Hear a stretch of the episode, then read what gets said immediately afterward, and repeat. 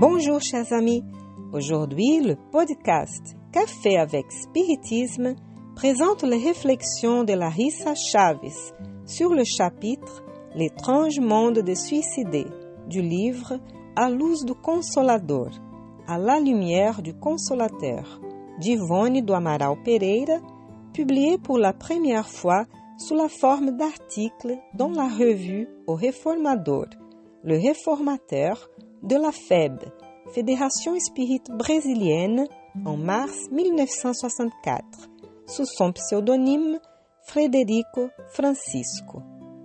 Dans cet article, Yvonne Pereira présente et analyse une des fréquentes questions qui lui ont été posées sur le thème du suicide, pour se rendre compte de l'importance et de l'urgence des clarifications.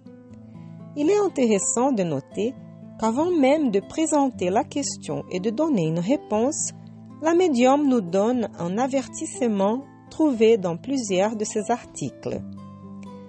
Yvonne nous alerte sur le fait que nombreuses sont les questions et si variées qui nous arrivent même par des lettres, nous menant à la conclusion que le doute et la désorientation parmi les apprentis de la troisième révélation, le spiritisme, commencent par le fait qu'ils n'ont pas encore compris que, pour vraiment saisir ces enseignements légitimes, il faut établir une étude méthodique, progressive, à partir de la base de la doctrine, c'est-à-dire de l'exposition des lois et non de son couronnement, exactement comme l'élève d'une école qui commencera le cours par le primaire et non par le secondaire. Yvonne défendait ici l'importance de l'étude continue des œuvres de base et des auteurs classiques avant de partir pour des œuvres considérées comme subsidiaires ou, par exemple, les romans. Elle se dédiait quotidiennement à l'étude attentive de ces œuvres, en particulier l'Évangile selon l'Espiritisme, qui lui a servi de support maintes fois pour aider son prochain, et le livre des esprits, étudié périodiquement par Yvonne. Ensuite, elle nous présente la question dans les termes suivants. La question a été accompagnée d'interprétations sophistiques, propres à celui qui n'a pas encore pris la peine d'enquêter sur le sujet, pour pouvoir déduire avec l'assurance de la logique. Le demandeur pose la question. Est-ce que quelqu'un qui s'est suicidé pour des raisons nobles subira les mêmes tourments que ceux qui se sont suicidés pour d'autres raisons? N'aura-t-il pas droit à une miséricorde spéciale? Voici quelques extraits de la réponse donnée par Yvonne pour notre apprentissage.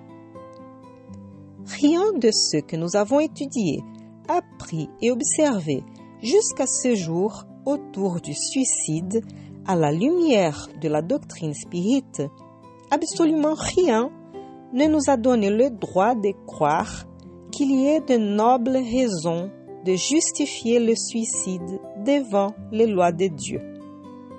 Au cours de notre long exercice médiumnique, nous avons eu affaire à de nombreux esprits suicidés et ils se révèlent tous et se confessent tous extrêmement misérables dans l'au-delà de la tombe. C'est lamentant du moment où ils ont succombé. Certes, il n'y aura certainement pas de règle générale pour la situation des suicidés. La situation d'un désincarné ainsi que d'un suicidé dépendra même du type de vie qu'il a mené sur Terre, de son caractère personnel et des actions pratiquées avant sa mort. Dans les cas proposés par notre demandeur, nous pouvons raisonner, selon les enseignements révélés par les esprits, que le suicidé pourrait être sincère, à supposer que son suicide s'est produit pour une noble raison. Les duels sont également effectués pour des raisons que les hommes supposent honorables et nobles, ainsi que les guerres, et le deux sont des infractions très graves devant les lois divines. Ce qu'un suicidé supposerait un motif honorable ou noble ne pourrait en fait être rien de plus qu'un faux concept, un sophisme auquel il s'est adapté comme résultat de préjugés acceptés par les hommes comme des principes inébranlables. L'honneur spirituel est soutenu sur des points bien différents parce qu'il nous conduira avant tout à respecter les mêmes lois divines. Mais le suicide sincère, en jugeant que les motifs honorables l'ont poussé au fait, aura certainement une atténuation, mais pas de justification ou exemption de responsabilité. La miséricorde de Dieu s'étend autant à se suicider qu'aux autres, sans prédilection ni protectionnisme.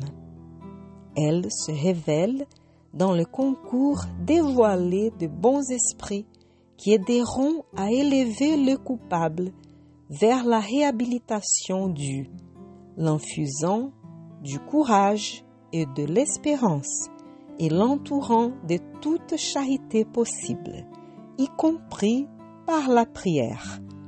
Tout comme sur terre, nous agissons avec les malades et les souffrants que nous aidons.